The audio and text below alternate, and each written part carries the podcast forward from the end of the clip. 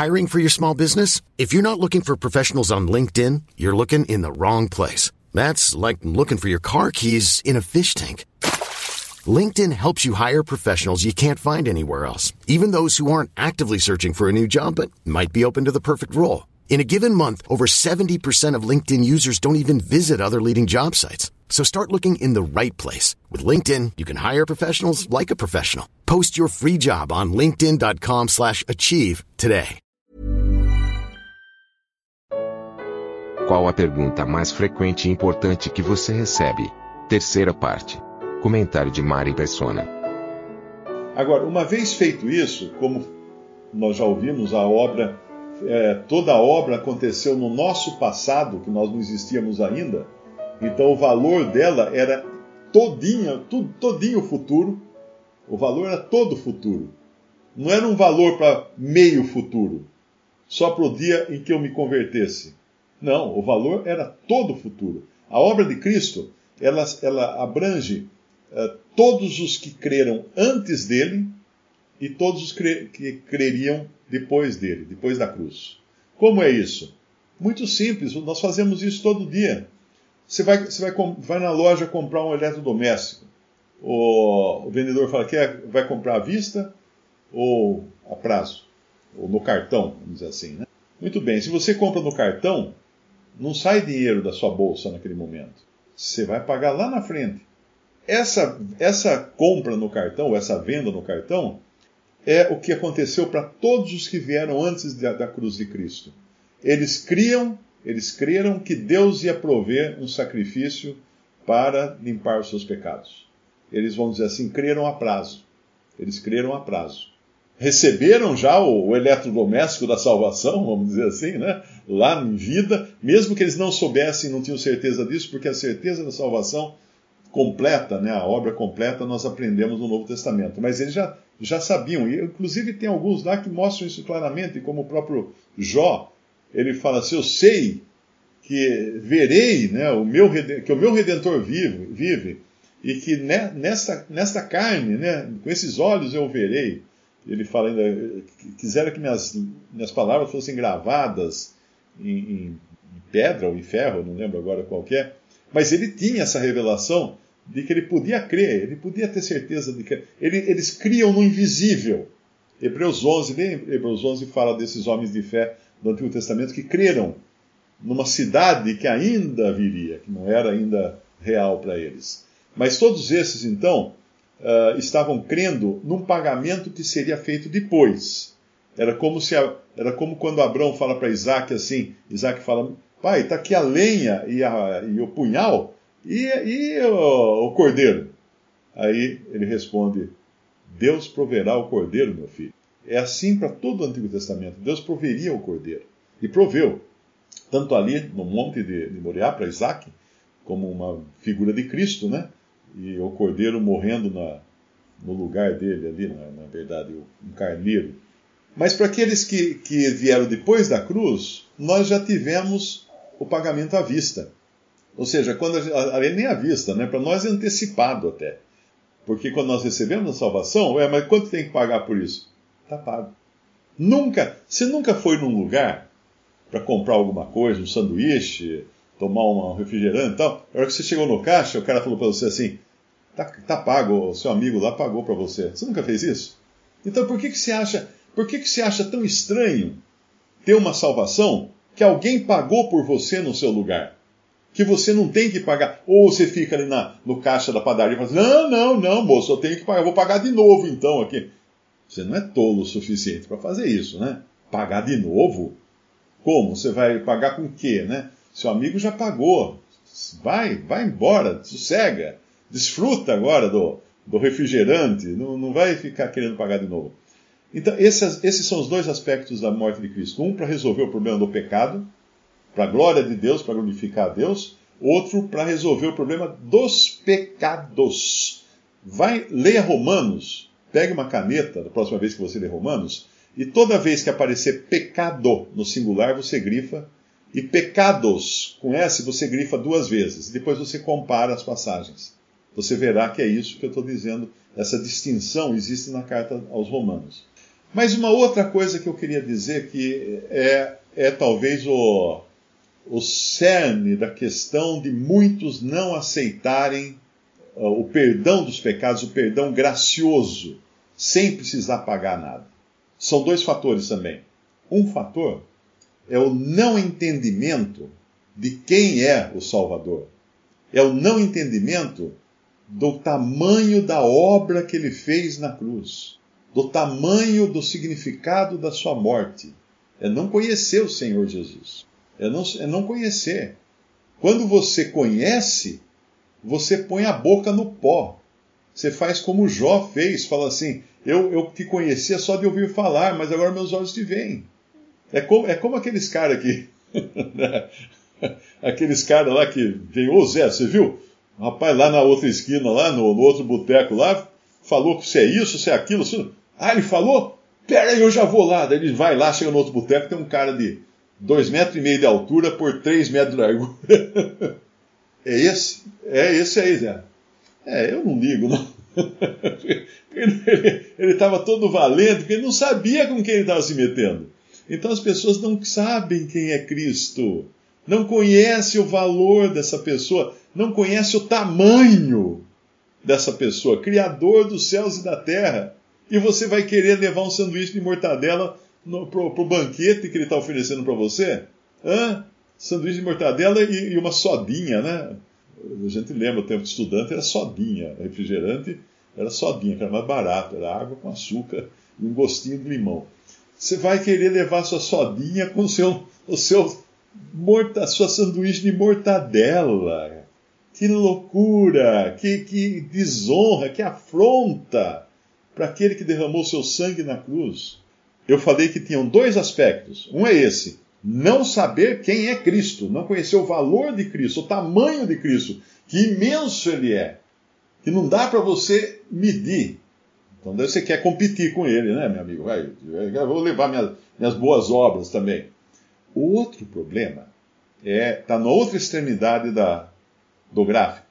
O outro problema é você não conhecer o horror do pecado aos olhos de Deus. E esse nós não conhecemos. Eu também não conheço e muita gente não conhece. A gente não sabe como Deus enxerga o pecado. Porque nós estamos numa carne ainda que às vezes nós enxergamos o pecado como uma coisa até legal, até, puxa vida, né? é, não é tão mal assim e tal, né? E coisa e tal. Imagina como Deus enxerga o pecado. Imagina só como Deus. E, e, pensa assim: se você entrar. Esses filmes, tem muito filme que é assim, né? Que o cara entra lá num lugar, filme de terror e tal, e ele não está vendo nada, daí ele põe um óculos. Quando ele põe um óculos, os óculos, ele fica desesperado, porque tem monstros, vampiros, tem toda espécie de fantasmas, espíritos malignos em volta dele que querem comê-lo, querem arrancar pedaço dele. Aí ele fica desesperado, porque agora está enxergando. Então, nós não enxergamos ah, como é horrendo o pecado, a malignidade do pecado. Então, quando nós não enxergamos a malignidade do pecado, nós achamos que podemos oferecer alguma boa obra que neutralize isso. Não pode nós não enxergamos o poço em que o pecador está, em que nós que fomos salvos estávamos e fomos tirados pela graça de Deus, graças a Cristo Jesus. Então, se por um lado, se por um lado o pecador não enxerga como é horrendo, e, e o versículo fala isso, né? Horrenda coisa é cair nas mãos do Deus vivo. Por que é horrenda? Porque ele vai ter que tratar o pecado na malignidade que é o pecado.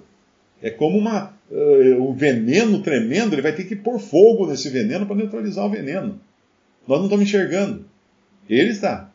Então, de um lado, por eu não enxergar a malignidade do pecado, eu faço, eu faço pouca conta dele, não só na minha vida, mas na hora de querer ser salvo. Eu falo, ah, isso aí é, é, é café pequeno para mim. Eu consigo limpar meus pecados com batismo, lavar meus pecados com batismo, com dízimo, com obediência, com roupinha de crente, com indo à igreja. Eu consigo fazer tudo isso para neutralizar o pecado. É que nem lá em Chernobyl de shorts. Eu entro de shorts em Chernobyl, não vai acontecer nada, porque meu shorts é bonito, é, é todo cheio de estampas e tal. não, não sabe o que é. Porque radioatividade não tem cheiro, não tem gosto, não tem nada, né? O cara estava lá não estava sabendo que no dia seguinte estava apodrecendo a carne dele caindo os pedaços no chão. Se você está tentando se salvar a si mesmo e manter sua salvação pelas suas próprias obras, pelos seus próprios meios, saiba que você está na carne, querendo resolver um problema da carne, que é o pecado da carne. Não pode. Não pode. Se Cristo que é Cristo, Jesus que é Jesus, precisou morrer pelo seu pecado, porque se não fosse assim, ele não, ele não morria, ele fazia algumas boas obras para você, punha na sua conta e falava assim: ó, tá aqui, Mário, eu fiz umas boas obras, ó, usa isso na hora de entrar para o céu, mostra isso aqui, ó, eu que fiz, são obras perfeitas, muito boas, eu, eu leva isso para o céu. Não, não podia, ele tinha que derramar sangue, ele tinha que morrer, ele tinha que pôr fim no homem segundo Adão. Porque a salvação é morte. A salvação, o evangelho, não é melhoria. Muita gente confunde o evangelho. Não, então eu, eu sou pecador, sou, então, então vou me filiar a uma igreja, eu vou dar, dar dízimo, eu vou pôr esmola, eu vou na missa, vou no culto, não sei o quê, tá, vou melhorando. Eu vou parar de beber, parar de fumar, parar de tomar droga. Cada, cada dia eu vou estar melhor, então. Não é, salvação não é isso. O, o perdão de pecados exige uma vítima que seja condenada, e foi no nosso lugar, o nosso Senhor Jesus Cristo. Eu, eu só queria rapidamente, antes de terminar, citar aqui 15, 15 passagens que são usadas para dizer que o crente perde a salvação. Uma, a primeira está em Mateus 24, de 11 a 13, que diz que aquele que perseverar até o fim, esse será salvo. Na realidade, essa passagem toda de Mateus 24 fala do, da grande tribulação e fala de judeus, não fala de cristãos. Aquele que estiver na Judéia, não suba no telhado, não fuja, fuja para os montes, alguma coisa assim. É judeu, judeu. E, e ore para que a sua fuga não aconteça no sábado, é judeu. Então, quando fala nem uh, quem perseverar até o fim será salvo, mais adiante, no versículo 22 de Mateus 24, ele fala assim: E se aqueles dias não fossem abreviados, nenhuma carne se salvaria. Então ali está falando de salvação do corpo. São os que vão deixar uh, entrar no, no, reino de Cristo de mil anos sem passar pela morte. Esses serão salvos vivos, ok? Não está falando aqui de salvação eterna como nós entendemos hoje. João 15, 2. O ramo ligado à videira poderá ser cortado João 15, de, de, 1 a, de 1 a 6, né? Foi o versículo que nós lemos já. Toda vara em mim que não dá fruto, atira e limpa, toda aquela que dá fruto, tá, tá, tá. Uh, e ele vai falar que vai cortar a vara que não dá fruto. Aqui não está falando de salvação, está falando de fruto. O que são frutos? São obras, né? é testemunho. A, videira precisa testemunhar que ela é saudável dando frutos. Não é salvação aqui, é testemunho. Uh, Romanos 11, também, aquela passagem que nós lemos aqui, uh, considera, pois, a bondade e severidade de Deus para com os que caíram, severidade para contigo, benignidade se permanecer na sua benignidade.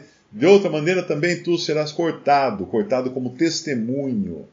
É a mesma coisa que fala em Apocalipse 3,16. Assim porque és morno e não és frio nem quente, vomitar-te-ei da minha boca. Aqui está falando do testemunho. Deus irá rejeitar o testemunho da igreja no final, porque não é frio nem quente. Atos 14, 22, né, ele fala que por muitas tribulações nos importa entrar no reino e tal, mas uh, o que ele está dizendo aqui é o círculo ou a esfera, a esfera da, do reino.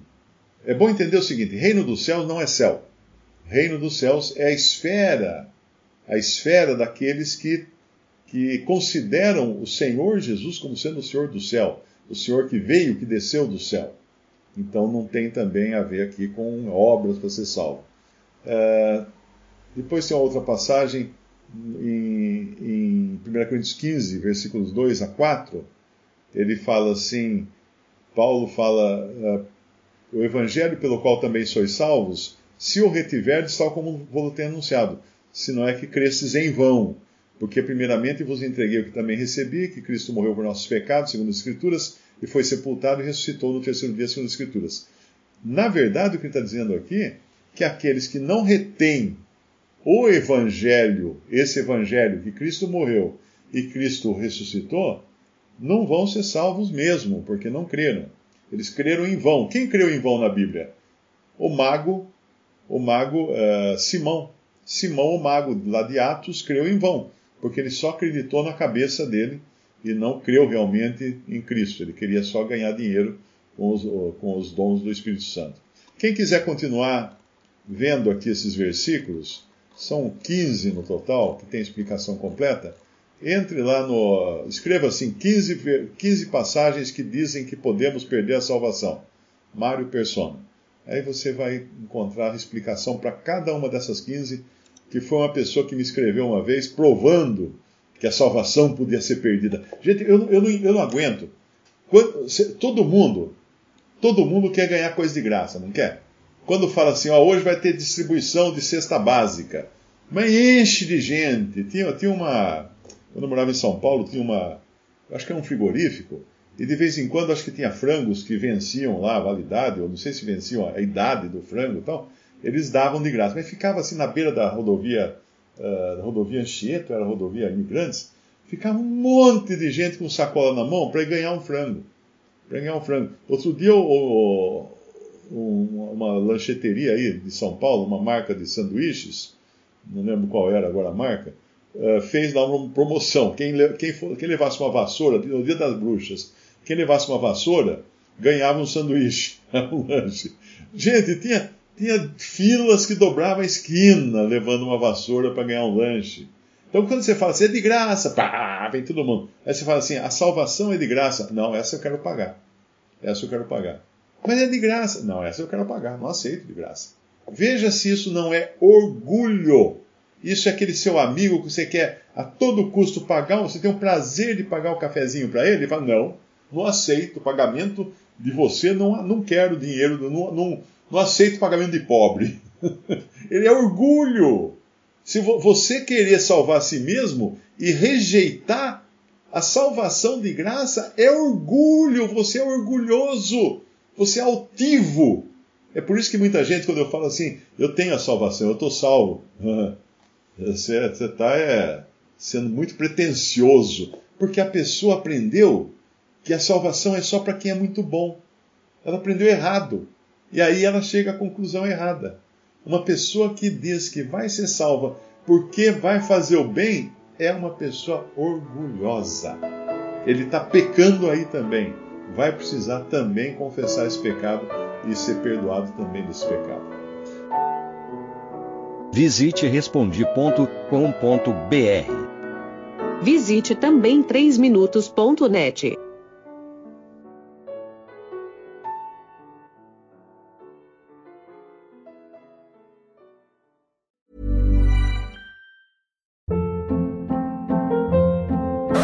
Hold up. What was that? Boring. No flavor. That was as bad as those leftovers you ate all week. Kiki Palmer here, and it's time to say hello to something fresh and guilt-free. Hello Fresh. Jazz up dinner with pecan-crusted chicken or garlic butter shrimp scampi. Now that's music to my mouth. Hello Fresh. Let's get this dinner party started. Discover all the delicious possibilities at hellofresh.com.